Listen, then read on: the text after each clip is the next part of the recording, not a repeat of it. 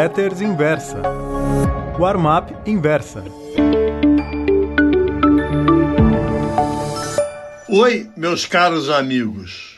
O título da crônica da Warm-up Pro de hoje é O Inferno Astral da Boeing.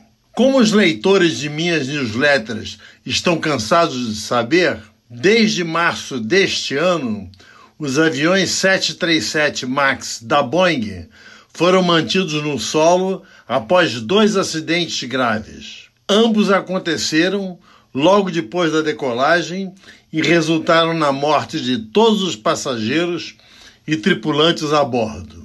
A primeira dessas tragédias ocorreu em 29 de outubro de 2018 com o voo 610 da empresa indonésia Lion Air. 13 minutos após decolar do Aeroporto Internacional Soekarno-Hatta, em Jacarta, o Max se precipitou nas águas do Mar de Java. Apenas 132 dias se passaram quando um segundo 737 MAX, este da Ethiopian Airlines, se espatifou nas proximidades da cidade de Bishoftu.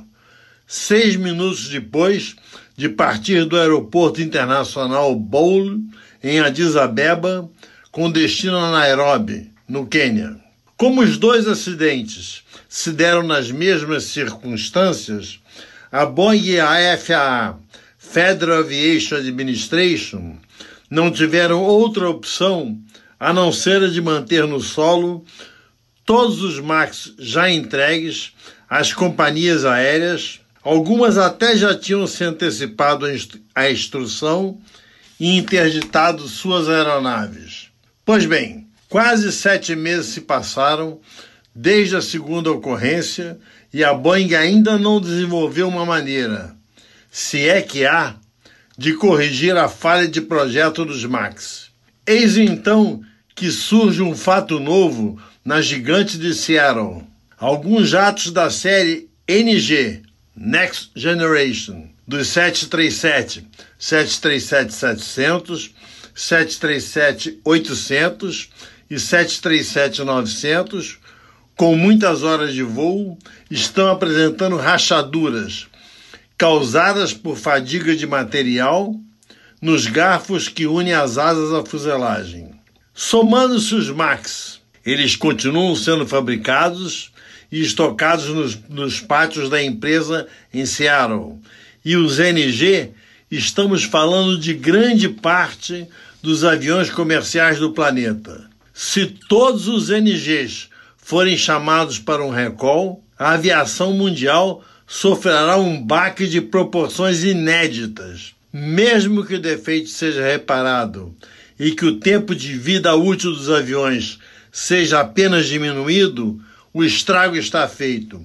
Os aviões ficaram marcados. Em minha opinião, com todos esses reveses somados, a Boeing não se manterá sem uma ajuda financeira sem precedentes.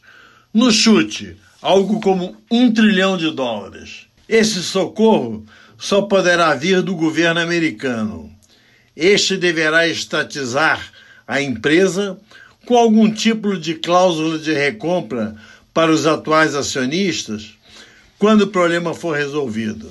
Em quase todas essas crises, alguém sai ganhando. Neste caso, a Airbus e, quem diria, a Embraer. A gigante europeia deverá voltar atrás em sua decisão de parar de fabricar o A380, cuja produção estava prevista para terminar em 2021, em função da baixa taxa de ocupação dos chamados superjumbos, de dois andares. Isso porque vai faltar avião na praça. Com seu fantástico E195, que tem até 124 lugares, dependendo da configuração de cada aeronave, a fábrica de São José dos Campos poderá crescer muito acima do que foi imaginado. Muito obrigado.